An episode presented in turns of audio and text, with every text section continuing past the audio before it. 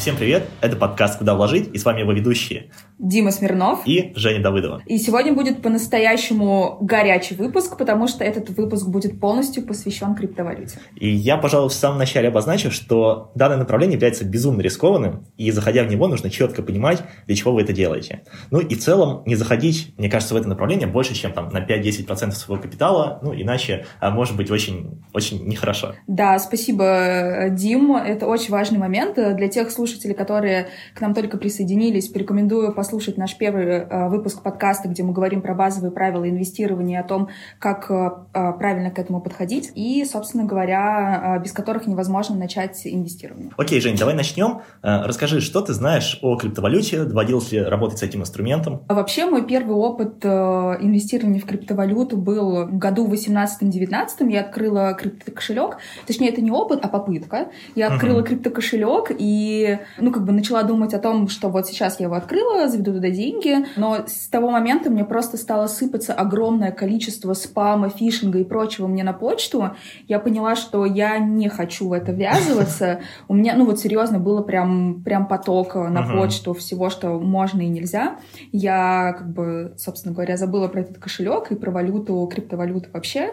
И, ну, до недавнего времени, до там, начала этого года. Когда сейчас... начался вот этот прям пик, да? Да, начался пик, ну, Э, еще плюс э, стало больше понимания о том, что это такое, потому что, ну, без него я считаю, что, э, ну, довольно опрометчиво инвестировать в криптовалюту, да. Собственно говоря, я открыла бина- счет на Binance uh-huh. где-то наверное, в мае, плюс-минус. Uh-huh. Вот. И с тех пор у меня есть э, непосредственно биткоин и эфир. Uh-huh. И еще на счете в Interactive брокере я инвестирую в ETF на, на биткоины. В общем, такие одни из э, способов про- простых, которые позволяют инвестировать в криптовалюту. Слушай, ну вот ты говоришь, что где-то уже в мае открыла свой счет на Binance, и это сколько нам на самом деле прошло? Месяцев шесть. И мне кажется, по меркам криптовалюты уже такой достаточно старый игрок рынка.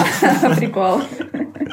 Да. А, окей. А, в целом у тебя на этом все или еще что-то хотел добавить? Вообще у меня все. Я знаю, что у тебя есть что рассказать, Дим. Я просто с радостью послушаю. Давай. Это правда, да. Потому что, а, мне кажется, у меня есть гениальное объяснение, которое погружает в то, что такое рынок криптовалют. В целом, мне кажется, для того, чтобы немножко с ним познакомиться, важно понять некие основы, да, с чего все начиналось и почему вообще появилась ну, вот этот блокчейн, вот эти все криптовалюты, потому что для меня, когда я впервые узнал о крипте, а, это было что-то типа «О май гад, что это такое, что происходит?» Потому что бесконечное количество непонятных слов, вроде там блокчейна, там какой-нибудь фарминг, дефи, я такой, что это такое? При этом существует какое-то бесконечное количество токенов. Токены — это что-то вроде, ну, как аналог с акциями можно провести.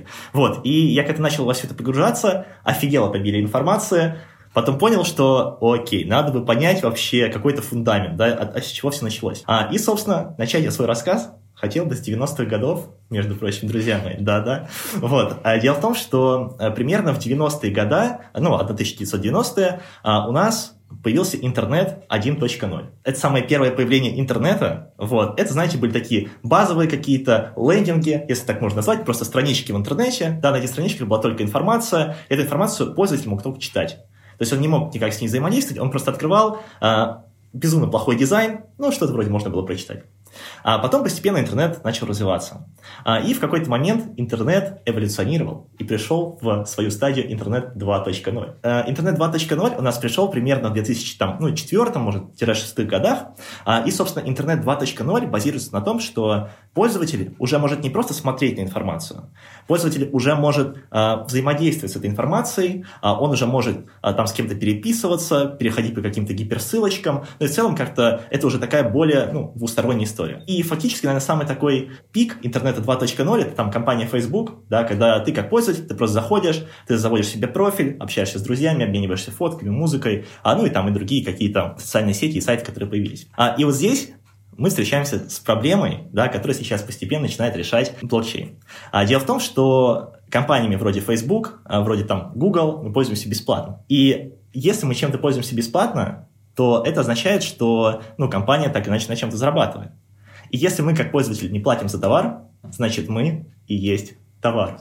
А, какая пафосная фраза.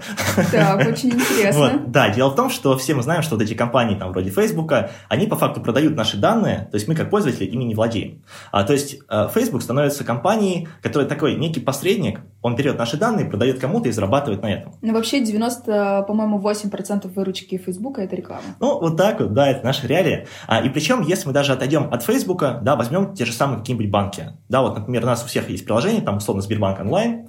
А, и вот мы как пользователи заходим а, и смотрим на банковском счету какую-то сумму денег. А, и кажется, вроде бы деньги наши. Но на самом деле это не совсем так. Потому что эти деньги, а, они как бы виртуальны. И банк со своей стороны в одностороннем порядке, так как он владелец системы, может в любой момент заблокировать, заморозить, не знаю, там, списать, и вроде у тебя были деньги, но по факту их уже нет. И здесь мы как раз-таки приходим в сферу интернета 3.0. Интернет 3.0 — это уже как раз-таки блокчейн и децентрализация. А какую проблему он решает? Он решает проблему того, что а, у тебя, как у пользователя, сейчас могут забрать, да, то есть твои данные, твои там деньги, то есть все, ну, чем ты вроде бы как владеешь. А интернет 3.0, он уже со своей стороны а, устраняет всех вот этих посредников, и фактически возникает ситуация, когда просто я, например, перевожу деньги напрямую тебе в обход Сбербанка. А ты, например, переводишь деньги там кому-то еще. Ты там сама можешь распоряжаться, а, продавать информацию о тебе там поисковикам или нет. То есть это уже как бы твое право. Вот. Это, наверное, такое небольшое интро. Не знаю, насколько оно гениальное и простое, вот. а, но это вот то, с чего можно начать. Отличное объяснение, на самом деле, оно дает такое представление на Э, известных нам уже примерах э, того, как э, в целом развивался этот рынок и что можно сейчас сделать благодаря криптовалюте, да, я бы, наверное, здесь, мне кажется, представила уже, наконец, нашего гостя. Сегодня с нами Леша Иванов, старший аналитик инвестиционной компании VLG Capital — Леш, привет. А, расскажи, пожалуйста, о себе. Какую а, экспертизу имеешь в криптовалюте и там, насколько давно ты этим занимаешься? Да, всем привет. Меня зовут Леша. А, в крипте, наверное, вот первый заход был в 2018-2019 году, когда был такой первый хайп. Мы там занимались, строили инвестиционные стратегии на криптовалюте, изучали ее активно. А, даже наша компания участвовала в каких-то ICO, то есть это был вот такой интересный опыт. А, потом наступила, собственно, криптозима. Uh-huh. Вот, крипте стали там все, больше, все меньше и меньше стали упоминать, и как-то мы отошли от этого, и вот, грубо говоря, наверное, вот в прошлом году словно вернулись в крипту, и я вот активно в нашей компании участвовал тоже в создании стратегии, тоже инвестиционных стратегий, каких-то там системных стратегий, активно изучал а, крипту, крипторынок, как он выглядит, как, а, куда движется, что в нем есть интересного, что плохого, что хорошего, и там, помогал нашему фонду, собственно, строить Э, стратегии для зарабатывания на этом рынке. Слушай, ну звучит интересно. Правильно я понимаю, что твой подход, он действительно такой более профессиональный, более систематизированный, да, то есть когда ты прям изучаешь детально э, вообще, что такое блокчейн, какие там проекты существуют, ну и уже там выбираешь, ну, на что можно посмотреть. Да, это вообще в целом идеология нашей компании, что мы системная, системный фонд, то есть у нас есть строгие алгоритмы, строгие, ну, строгая система, в, которой, в рамках которой мы работаем. А, вот. И, соответственно, именно только системным подходом это вот э, можно все это решить. И мы видим только так, что можно там работать э, на рынке, получать что-то, получать стабильный доход и как бы не беспокоиться по поводу того, что там все может улететь в ту или иную сторону. Ну или чуть меньше беспокоиться. Круто. Слушай, я думаю, мы сейчас можем с тобой прям очень глубоко погрузиться. А я бы для начала, наверное, как-то верхнеуровнево задал такие, знаете, ну какие-то большие блоки, да, как в целом, а, ну там инвестор, да, может соприкоснуться с криптовалютами. А, Жень, вот можно, наверное, начать а, и вот рассказать каким-то большим таким веточкам, какие существуют? Да, давай я расскажу, ну, наверное, я считаю, одни из самых э, простых способов, способов как может э, рядовой частный инвестор без э, даже статуса квал-инвестора э, начать инвестировать в криптовалюту. Первый, на мой э, взгляд, самый простой способ — это покупка ETF на физический биткоин. Вот, есть э, там 3-4 провайдера таких э, фондов. Я думаю, что мы в ближайшее время выложим об этом информацию в нашем телеграм-канале, какие конкретно есть фонды. Вот. Также очень популярный сейчас ну, я бы сказала, что это не чистое инвестирование в крипту, но а, наиболее доступное — это первое а, — инвестирование в компании, которые занимаются майнингом, uh-huh. и второе — это непосредственно компании, которые покупают на баланс криптовалюту. Ну, я думаю, что все слышали про там, компании MicroStrategy. Это э, компания с крупнейшей экспозицией на криптовалюту. Вторая, думаю, тоже об этом все знают, это всеми любимая Tesla. Вот. И да, и, собственно говоря, есть еще, ну, я бы сказала, что такая не особо известная компания называется... Galaxy Digital, да? Да, да, точно, Galaxy Digital. Ну и, собственно говоря, э, Square тоже у нее есть на, на, на балансе довольно ну, такое приличное количество биткоин. Есть еще компании, которые дают тебе возможность так или иначе затронуть крипторынок. Это инвестирование в компанию крипто, криптобиржу Coinbase, одна uh-huh. из э, крупнейших вообще бирж, которые есть. По сути, единственная криптобиржа, которая сейчас доступна на публичном рынке, на фондовом. И второе, есть еще э, некий маркетплейс цифровых активов Бакт. Он недавно взорвал э, инвестиционную аудиторию тем, что подписал контракт э, с MasterCard на, на ну, как бы партнерство с MasterCard, э, за счет которой там за день акции Бакта выросли на 100% практически, но ну, это... Ракета получается. Да-да-да, и это как раз-таки тот пример э, компании, которая выходила через ПАК, об этом мы тоже будем рассказывать. Основные вещи такие, но есть еще, я бы сказала, это, наверное, уже третья производная, это компании-производители видеокарт. Как мы знаем, uh-huh. что для добычи биткоина необходимые производственные мощности. Самыми известными компаниями, которые производят эти видеокарты, это а, AMD и NVIDIA. С моей стороны, это все такие моменты, которые именно касаются фондового рынка. А, ребят, расскажите, пожалуйста, как мы можем непосредственно инвестировать а, на криптобиржах. Слушай, ну я думаю, тут надо сразу слово Леше передать, потому что он человек более погруженный. Вот можешь, пожалуйста, рассказать, вот, предположим, я простой, ну, физик, да, или там простой частный инвестор, я думаю, ну, все, надо регистрироваться вот там на Binance, самая большая известная биржа, вот, а что мне делать дальше? Вот, куда смотреть? Угу. Ну, собственно, да, Binance действительно самая большая биржа и, возможно, самая удобная и самая надежная. Там регистрация на ней занимает буквально 5 минут. Это неплохо, да. Да, ничего не нужно, вот, а, поэтому там зарегистрировался, уже через 5 минут можешь покупать все, что хочешь. Ну, правда, деньги надо завести. А, вот, а, кстати, ну, по-моему, это не особо просто, да. Я, когда вот, ну, когда я покупала на Binance, мне проводили целый ликбез того, как это сделать через там peer-to-peer транзакции? Там есть разные варианты. Можно peer-to-peer транзакции, можно э, прямо напрямую с карточки. Там, mm. правда, комиссия будет побольше. Но хотя и peer-to-peer транзакции тоже не сказать, что прям совсем дешевые. Mm-hmm. То есть, да, где-то, наверное, там процентный перевод можно потерять, если не больше. Вот. Ну, крипта такой рынок, что тут можно потерять процент, а можно заработать 100%. Поэтому... Как мотивирующе, на самом да, деле. поэтому в целом, там, если вы боитесь потерять процент, то тогда зачем вам вообще туда идти, потому что э, горизонты очень большие. Да? Угу. Вот. А, ну, вообще, наверное, стоит э, начать очень верхний уровень, вот то, как сейчас выглядит крипторынок, и на что стоит смотреть. То есть я бы, наверное, разделил весь, э, все вот эти коины, токены и прочее, наверное, на несколько категорий. Наверное, вот первая, самая известная, это криптовалюта непосредственно, то есть это биткоин, а, Ripple, там, условный Litecoin и, ну, всеми любимый Dogecoin, да, вот. Он тоже, это тоже монета, это производная, там, производная, производная биткоина, вот. Он уже, в принципе, настолько вырос, что стал уже полноценной валютой валюты, я не знаю, может завтра Илон Маск сделает из него там э, нативную валюту oh Tesla, да, и поэтому он будет уже как бы такой полноценной валютой.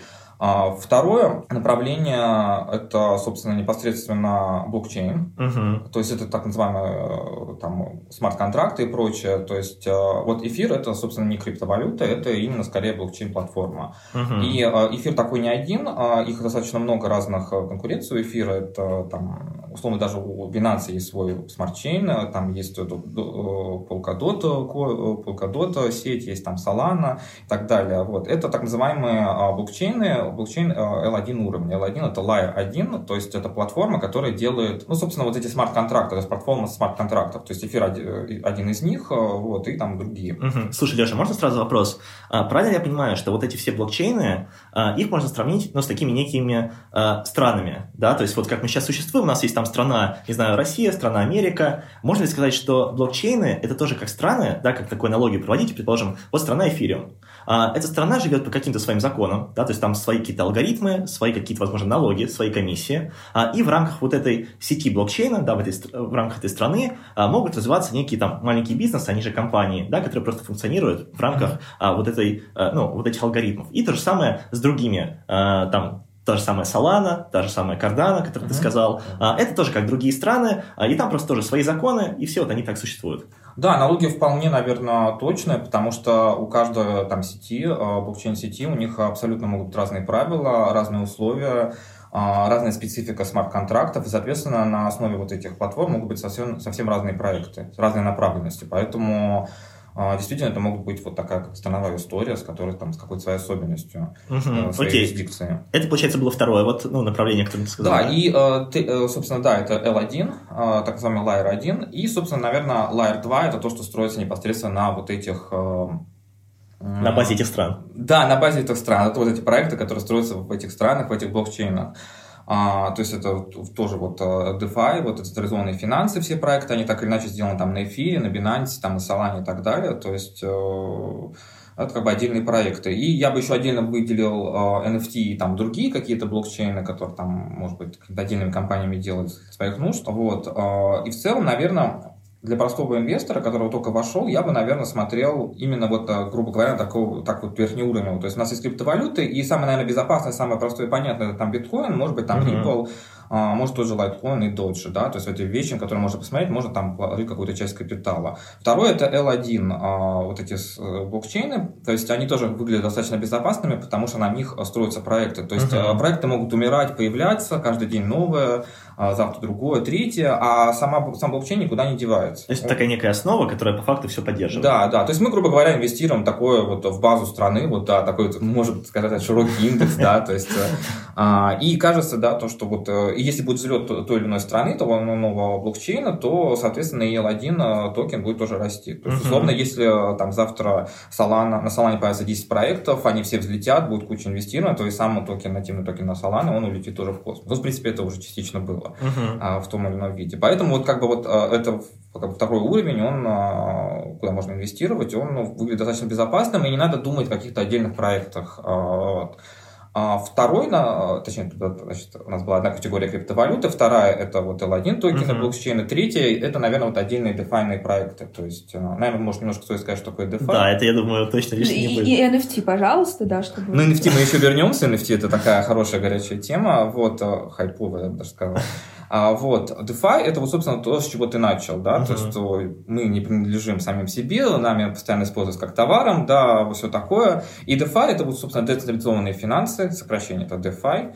А, это такая попытка уйти вот от этих вот условно там банковских систем, финансовых систем, где мы все, между нами все время есть какой-то посредник. Uh-huh. А, то есть мы все время зависим там от Сбербанка, зависим там от какого-то другого банка, от какой-то там страховой компании, от какой-то там, ну, короче, от всех вот этих вот. И, как следствие, платим комиссии, которые в целом можно не платить в теории, да, и как бы DeFi это попытка от всего этого избавиться. Да, то есть мы, грубо говоря, убираем этого посредника и создаем свою экономику децентрализованную. То есть, если мне нужно взять деньги в долг, э, э, то, собственно, я могу прийти на какой-нибудь условно DeFi проект, который uh-huh. предоставит такой сервис. У него есть другие люди, которые готовы дать деньги в долг. И мы как-то там это договариваемся, и я беру деньги. Если мне нужно обменяться валютами, то тем же коинами, а, то есть мне не надо даже, может, регистрироваться на Binance. Binance это тоже, грубо говоря, часть это всей большой фиатной системы с центральными какими-то там историями. А, то есть я могу просто прийти на децентрализованную биржу и поменяться токен. Буквально как в обменнике валют. Uh-huh. А, вот. И на самом деле вот эта вот вся история, децентрализованная история, она тоже в прошлом году, и вот в этом, это вся, это, как можно сказать, 21 год, это год DeFi, да, то есть взорвала рынок, потому что люди поняли, что это все работает, а, это все развивается, и на этом можно строить очень сложные интересные вещи.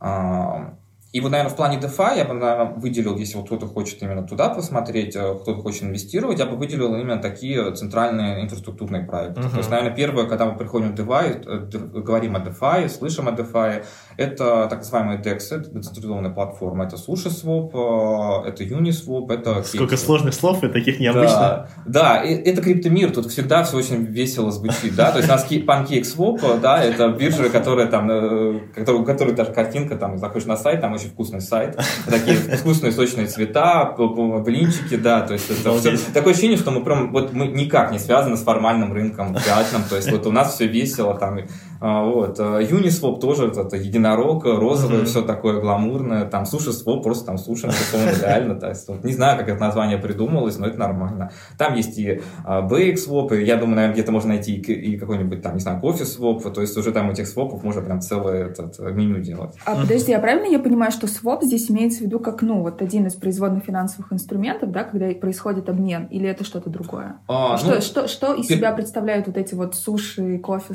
свопы? Это буквально обменники, то есть децентрализованный а. обменник. А, это вот первая, наверное, самая востребованная история в DeFi, что у нас есть разные коины, мы не хотим регистрироваться на Binance, а мы приходим туда и меняемся между собой. Просто подключили кошельки, поменялись и разошлись. Это безопасно?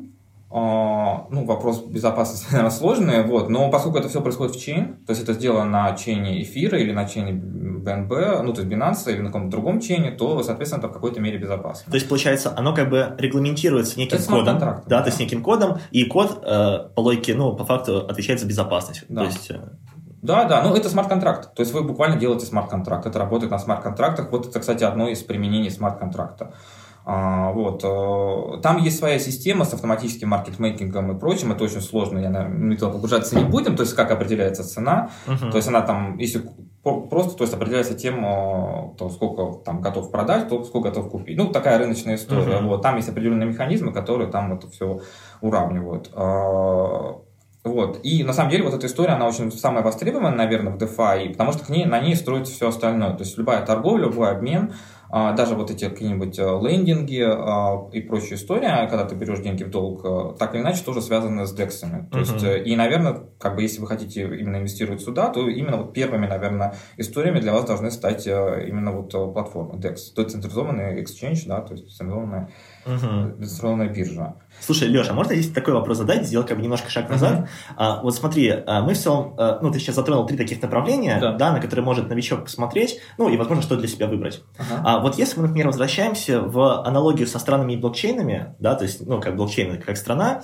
а, вот мне интересно, сейчас по факту криптомир развивается, uh-huh. а, и, как я понимаю, вот эти блокчейны, они так или иначе, ну, соревнуются друг с другом, как uh-huh. и любые страны. То есть, и задача каждой страны отвоевать себе территорию побольше. Uh-huh. И вот как ты думаешь, а, какое будущее нас ждет? Нас ждет будущее, когда останется какая-то одна страна, которая будет править всем-всем-всем, а, да, то есть, условно, останется одна страна, эфириум, да, а, или будет такая ситуация, что будет много разных стран, там, эфириум, не знаю, какой-нибудь там Solana, ну, еще какие-то, и они просто будут друг с другом как-то существовать. Вопрос хороший, потому что сейчас действительно идет целая война а, за кто будет там вторым эфиром. То есть, понятно, сейчас эфир самая старая, самая такая известная криптовалюта, она самая большая, а, по капитализации, и большинство проектов, которые, наверное, кто-то слышал, они так или иначе сделаны на эфире. А, вот, у эфира куча минусов, куча ну, каких проблем, потому что это старый, грубо говоря, это экспериментальный был проект, и сейчас он не выдерживает ту мощь, которая от него требуется. Поэтому там дорогие комиссии, он много стоит, и его будущее, оно достаточно туманное, и можно переходить на другой уровень. Угу. Поэтому действительно кажется, что в будущем а, его так или иначе кто-то побьет. А, кто это будет, вопрос хороший. Это может быть и Binance Smart Chain, это может быть и Polkadot. Это одна из самых, наверное, продвинутых таких чейнов, которые есть сейчас. Это такой проект, который запускается. Его делал технический директор эфира, как такое, грубо говоря, другая версия эфира. А, то есть он как сделал условно эфир, да, такой понял, что здесь есть да, какие-то косячки, да. пошел делать другое. Да, он очень долго делал этот проект, э, Дэвид Вуд, да, он, э, и, грубо говоря, сейчас на очень большие надежды, что именно там Polkadot, он э, там может там перевернуть рынок. Но мне лично видится, что что поскольку проектов много, они интересные, а, они по-своему развиваются, я вижу, что, наверное, будет такая конкуренция, и у нас будет много чейнов. Uh-huh. Тут еще надо понимать такую вещь, что каждый чейн имеет свои особенности, и вполне возможно, что условно там дефайные проекты будут на Solana, там много комиссий, э, точнее много можно делать транзакций, маленькие комиссии, может быть вот этот плюс Solana будет э, значимым. Другие, может быть, блок, блокчейны будут, которые позволяют строить более сложные структуры, как Polkadot, э, где буквально можно делать блокчейн блокчейнов. Oh а, вот, да, и там можно, может быть, делать какие-то сложные структуры, там проекты, и может быть он пойдет в другую историю. Там эфир может переродиться и станет, я не знаю, там каким-то, там, может, универсальным блокчейном. А, вот, то есть мне видится, что в будущем оно будет именно такое Суще... Сосуществовать как-то. Да, и мне кажется, это лучше и для рынка, что как бы все время будет что-то интересное, что-то лучшее. Вот. Но, естественно, будущее мы не знаем, может быть, все что угодно. Я, если честно говоря, не до конца понимаю. То есть вот ты говоришь про, ну, по крайней мере, я знаю, да, есть э, криптовалюта, там, а, биткоин, есть эфир. Вот, а, вот эти вот проекты, про которые ты говоришь, как их э, можно, ну, по сути, как в них можно проинвестировать? То есть это просто тоже как какой-то токен, э, который можно купить на Binance, или вот как вообще происходит? Эти токены, они торгуются на Binance, да, то, что все, что я сейчас э, так или иначе упоминал, это есть на Binance. То есть Мгм. там на Binance э, там 200-300 проектов, наверное, доступны.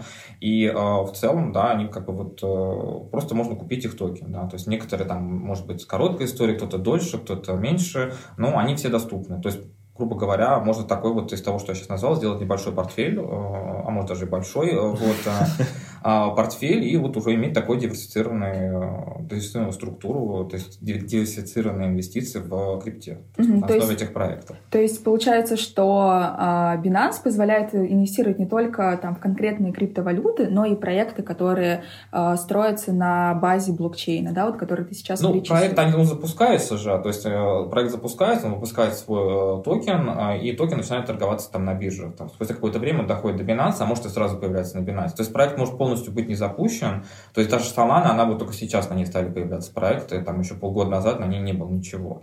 А, но ее токен торгуется уже больше года. А, Вот. То есть они запускают свой токен, у них начинаются там тестовые сети, начинается какая-то тестовая разработка, люди подключают а, проекты, то есть они начинают работать с комьюнити, и в целом там любой, желающий может уже тогда и покупать их валюту. Есть, на самом деле а, вся история, а, то есть я вот говорю проекты, да, то есть вся история крипты, она во многом смотрит в будущее. То есть а, что-то более-менее, щ- более-менее работающее есть на эфире, и на Binance Chain. а, Вот. А на других проектах там поменьше. То есть, доп- допустим, я вот много говорил про Polkadot, на ней вот только сейчас стали запускаться проекты, и то они сейчас скорее доступны скорее недоступны для обычного человека. Это вот такие, такие первые стадии привлечения инвестиций, там вот так вот, аукционы, там сложная своя структура. А Вот. Но вложиться в них уже можно сейчас, э, именно там, ожидая, что они так или иначе взлетят.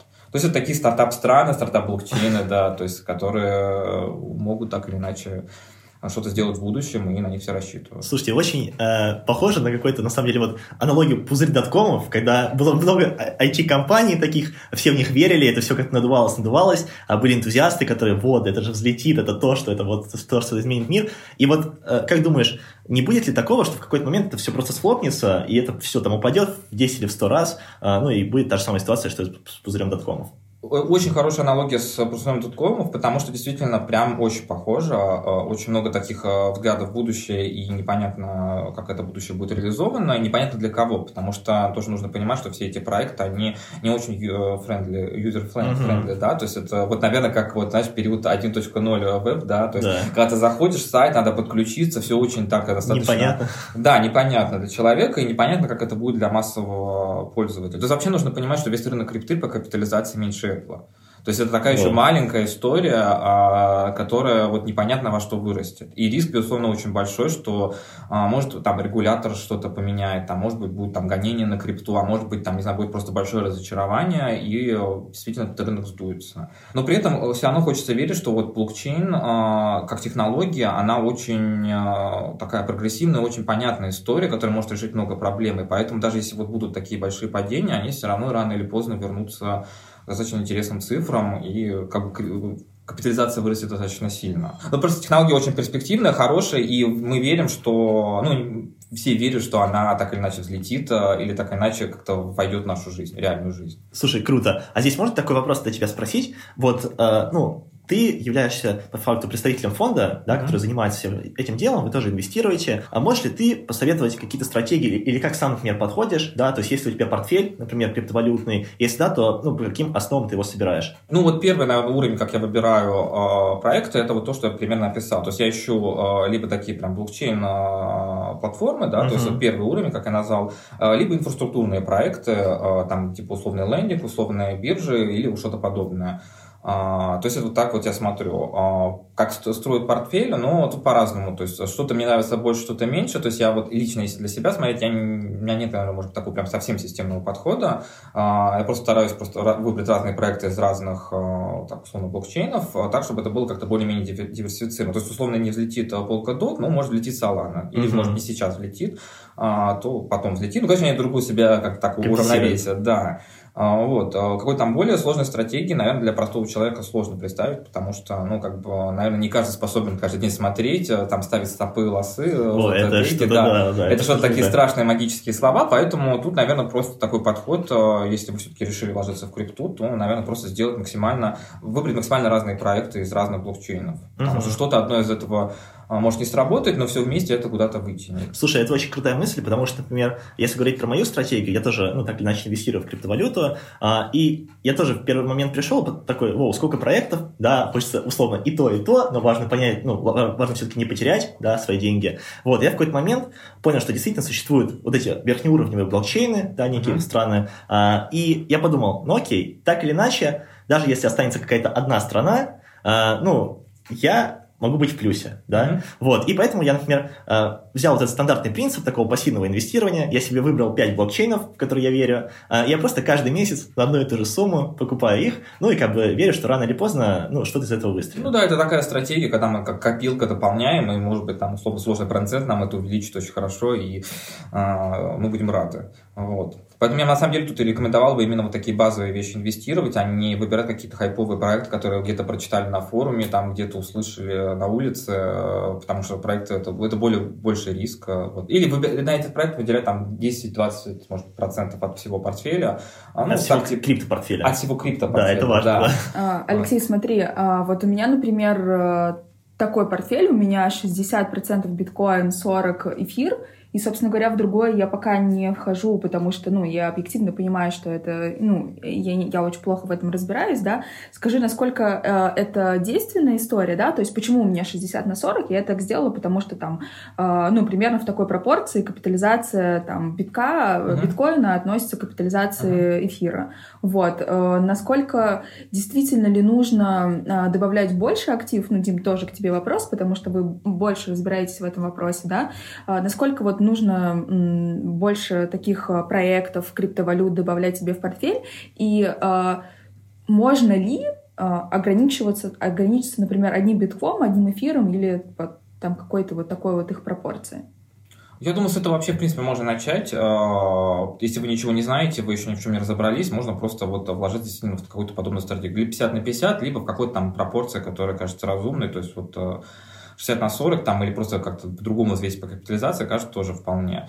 А, потому что все-таки это самые большие валюты, самые большие проекты, да, это биткоин и э, эфир, и они самые, ну, менее волатильные, менее рискованные. Как ни странно, вот, э, то есть э, от них действительно не ожидаешь, что они действительно упадут там в ноль, а, потому что очень многие уже в них держат, очень много крупных фондов и в фиатном мире, и традиционном. То есть это уже давно признано, что эфир, что биток признано таким а, digital assets, да, то есть цифровым активом, который, в принципе, новый класс активов. То есть э, там уже каждый день слышишь, как какой-то фонд или какой-то банк сказал, что вот мы имеем некий вид на крипту, и мы будем туда вкладывать.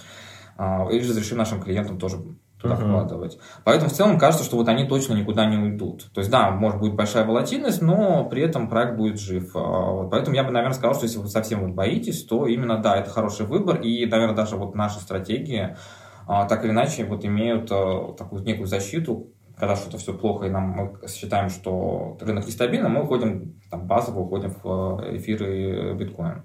Вот. А уже потом куда-то в другое место, если прям совсем все плохо.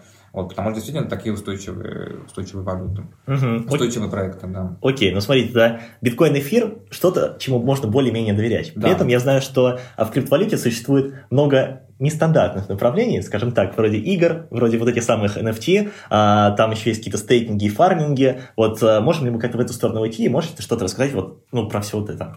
Ну, стейкинг и фарминг это отдельная история, вот мы ее немножко коснулись, а, когда говорили про DeFi, а, потому что там, ну, фарминг это, вот, грубо говоря, предоставление денег, а, там, предоставление ликвидности там, другим игрокам. То есть, условно, у меня есть лишние деньги, я предоставляю их на бирже и получаю какой-то процент там с продаж или, если это lending, то есть, э, предоставление какого-то там займа получал процент займа, да.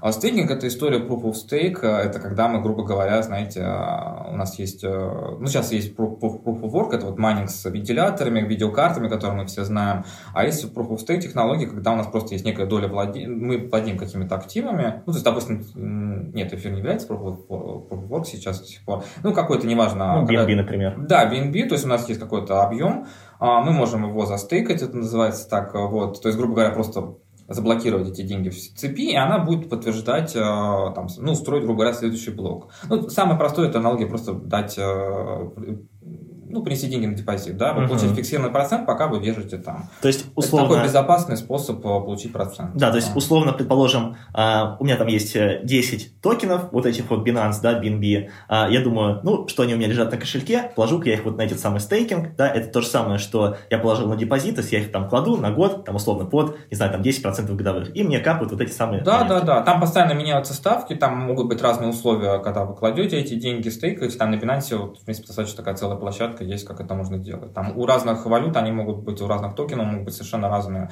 условия по процентам, кого-то больше, кого-то меньше, но в целом, если вы долго планируете что-то держать, то, наверное, лучше это застыкать, там получите 5-10%, ну, чем неплохо. Ну, да. вы как бы верите в проект и держите. Да, да, чем неплохо. Угу, понятно. Вот. Ну, и если как бы заканчивать эту тему, переходить к NFT, ну, то есть, да, мы переходим к NFT.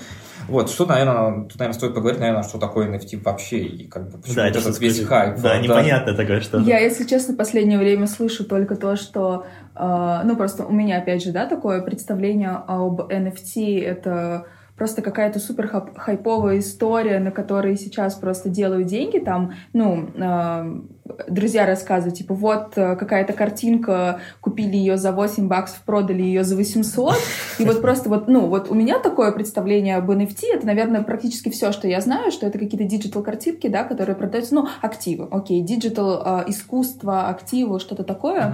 вот, э, хотела бы, чтобы вы там с профессиональной точки зрения как-то поподробнее об этом рассказали, потому что очень-очень горячая тема, действительно. Да, тема действительно очень горячая. А, в ней действительно, наверное, много хайпа и много вот этих историй, которые мы слышим, как он условно там Beeple продал картину там за 69 миллионов долларов. Вот. NFT картина за 69 миллионов? Да, да. Вот как раз в начале года была эта история. Beeple, это есть такой художник, он, а, я на него, кстати, долгое время был подписан, узнал, что он в NFT продал, там мне было приятно. А, вот, он каждый день публикует такие горячие картинки, там какие-то совершенно безумные трехмерные картинки, там, может быть, такой некой сатиры на политическую ситуацию в Штатах. И он сделал такую картинку, картинку, она называлась, по-моему, типа что-то 500 дней э, или 5000 дней. Это просто последние дни, которые рисовал. Он просто в одну картинку запихнул и сделал из нее NFT и продал это за почти 70 миллионов. О май гад. Вот, да. Ну, у него был определенная комьюнити, была определенная популярность, и он это как бы сделал. Да, эта история действительно хайповая и кажется очень так, немного странным. Ну, возвращаясь к тому, что такое NFT, это как э, NFT переводится non-fungible токен, да, незаменяемый токен.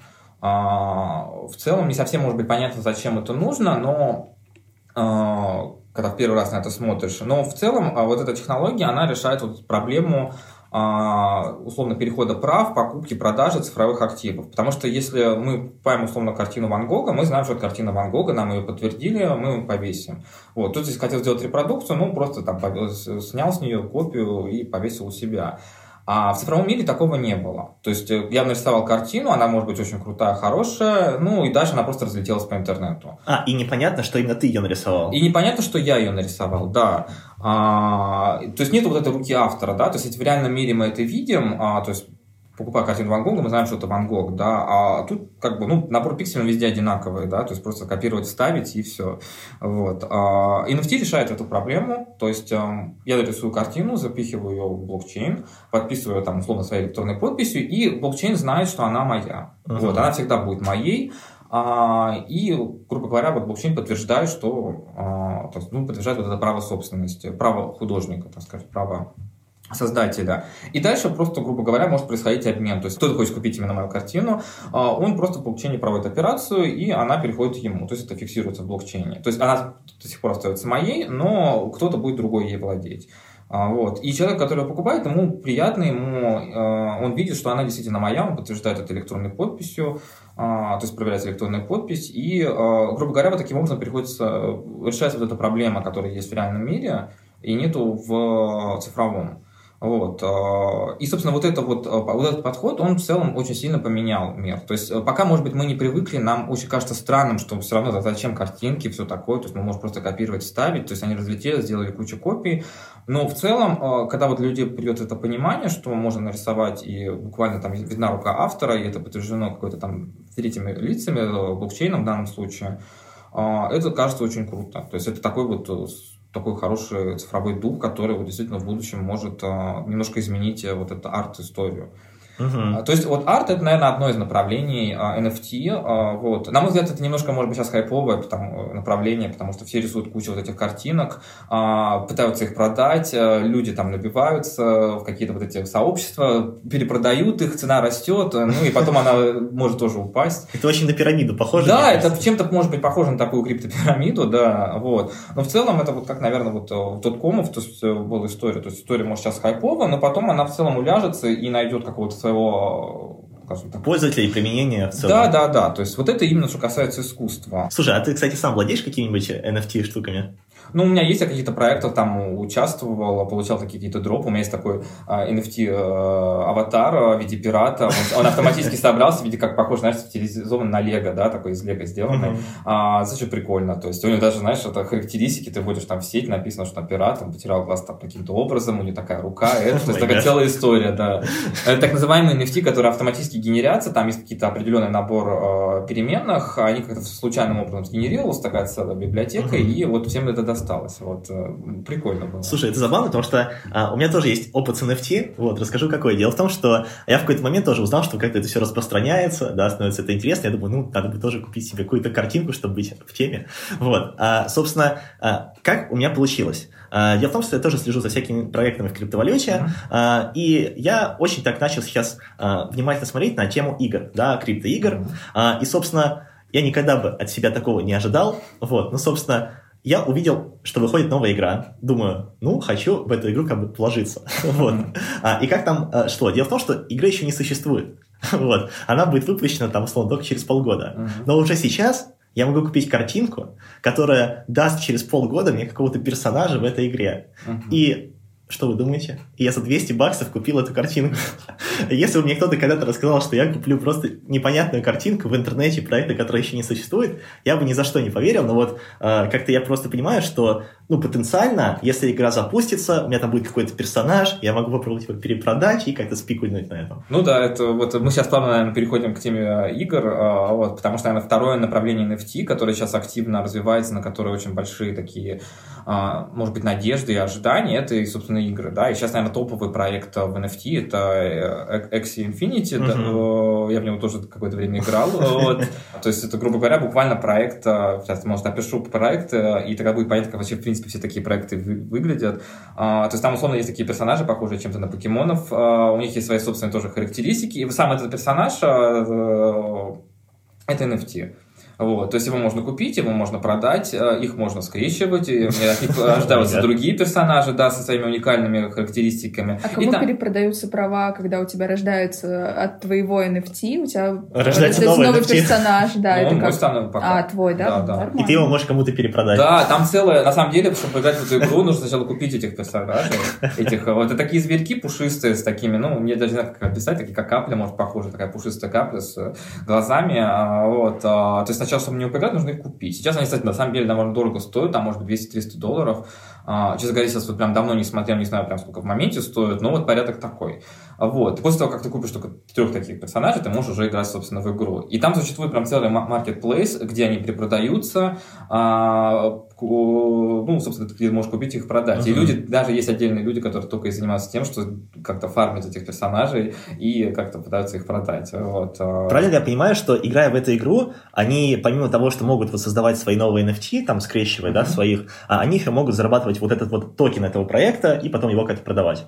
Ну, примерно так это и выглядит, да. То есть э, там есть даже несколько токенов, то есть у него как бы есть э, непосредственно прям токен э, самого проекта, есть токен, так называемые там эти бутылочки любви, которые позволяют, собственно, скрещиваться этим монстром. Их отдельно нужно фармить в игре, то есть там играешь, драться с монстрами условно и получать за них определенные бонусы или, собственно, вот эти бутылочки. И вот эти бутылочки можно отдельно продавать, у них тоже есть, они отдельно там торгуются.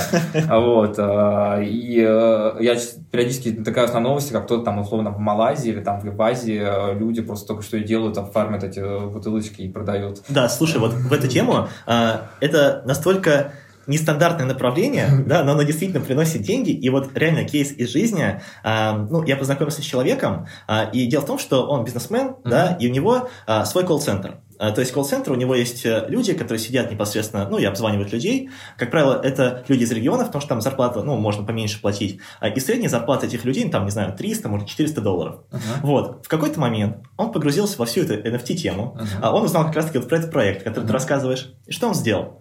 Он сказал, ребята, вы больше никому не звоните, вы теперь играете в игры.